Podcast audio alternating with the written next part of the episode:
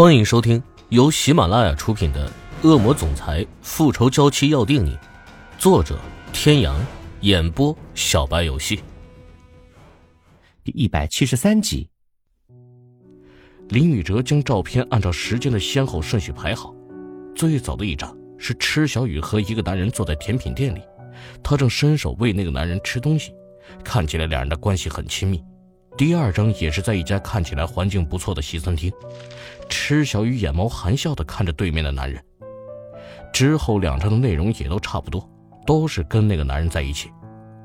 他又重新将照片看了一遍，试图从照片当中能看到那个男人的长相，可几张照片都没有拍到男人的正面，像是故意的一样。李宇哲想，如果是刻意的不去拍男人的脸。那么说明拍摄的人很有可能是知道这个男人的身份的，不拍就表示这个男人的身份不能被曝光，或者也可以说是拍摄者不敢曝光。不管是哪种可能，林宇哲最后得到的结论：这个男人的身份地位在 Z 市肯定不低。那么池小雨跟他在一起是被迫还是自愿呢？如果是林宇哲选的话，他更愿意相信池小雨是被迫的。虽然有照片为证，但他打心底里仍然是不愿意相信池小雨会抛弃他，投入别人的怀抱。他还记得那个时候，金世琴好像还问过他：“万一池小雨要是嫁人了怎么办？”现在想起来，大概那个时候金世琴就已经知道小雨和这个男人在一起。从他写在照片后面的那句话来看，他对小雨的怨气很深。可到最后，他们两人又为何会联合起来骗他呢？若只是为了隐瞒池小雨跟了别人的事实，他们这样做似乎不怎么合乎常理。比起失去池小雨来说，他的死亡带给他的刺激岂不是更大？他们不会想不到这一点的。林宇哲感觉到自己的太阳穴在突突的跳着，现在的他犹如陷入一团迷雾之中，看不清任何的方向。他今天来这里，本来是想探探金世琴的口风。可如今看到这些照片，就已经很好的证明了他的猜测，他也完全没有必要再去探他的口风。他现在反而是不能在金世奇面前露出任何的马脚。他依稀记得开业当天的视频，池小雨在看到最后那一件绣着四叶草的婚纱之后，立即转身离开，而他和金世琴联合起来骗他，相信他已经死去。这种种迹象表明，池小雨根本就不想见他。如果让金世琴察觉到他已经知道池小雨还活着的消息，只怕他立即就会告诉池小雨。要真是那样的话，再想找人可就不容易了。他突然有些后悔这样冲动的跑过来找他，可既然已经来了，而他也知道他来了，若是现在走了的话，只怕更会引起他的怀疑。正想着，门外响起了一阵急促的脚步声，可以想见来人是多么的着急。砰的一声。门被大力的推开，在看到沙发上坐着那抹熟悉的身影之后，金世琴砰砰直跳的心渐渐的安定下来。接到秘书的电话，他正在见客户，知道他主动来公司找他，那一刻他觉得自己的心都要飞起来了。用最快的速度结束了约见，他立刻飞车回到了公司，就怕自己赶不及，他已经走了。林氏内部现在有多紧张，他多少也是了解的。林宇哲百忙之中突然来找他，真的是让他受宠若惊。印象当中，这好像还是他第一次主动找他。直到见到他的那一瞬间，不安的心才回到肚子里面。关上门，他几步走了过去，将手里的包随手扔在沙发上，坐了下来。宇哥哥，你怎么来了？他的额头上布上了一层细密的汗珠，因为着急见到林宇哲。一路小跑着进了电梯，此刻他的小脸红扑扑的，额头上也冒出了一些汗珠。林宇哲抽了几张纸递到他面前：“怎么跑得这么急啊？出什么事了吗？”接过他手中的纸巾，不经意间触碰到他的指尖，一股触电般的感觉迅速传遍全身，他不由得羞红了脸。自从林宇哲在电视上公开了两人即将订婚的消息之后。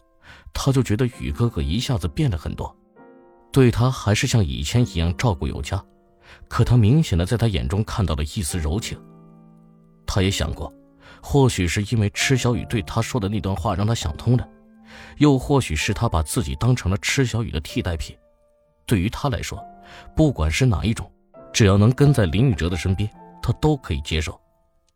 他相信日久生情，精诚所至。只要他对林宇哲的爱不变，他相信总有一天，林宇哲也一定会爱上他的。冲着林宇哲笑了笑，他擦了擦额头和鼻子上的汗。没事，这不是知道你来了，怕你等着急吗？隐藏在镜片后的瞳眸闪过一道金光。金世杰，你和池小雨究竟想要隐瞒些什么？见他一眨不眨的盯着自己，金世琴有些紧张的问道：“于哥哥，你干嘛这样看着我？是不是我的脸脏了？”他可不希望被心爱的男人看到自己不好的一面，他想让他看到的是时时刻刻都美美的他。没有，就是在想，一会儿咱们去吃什么。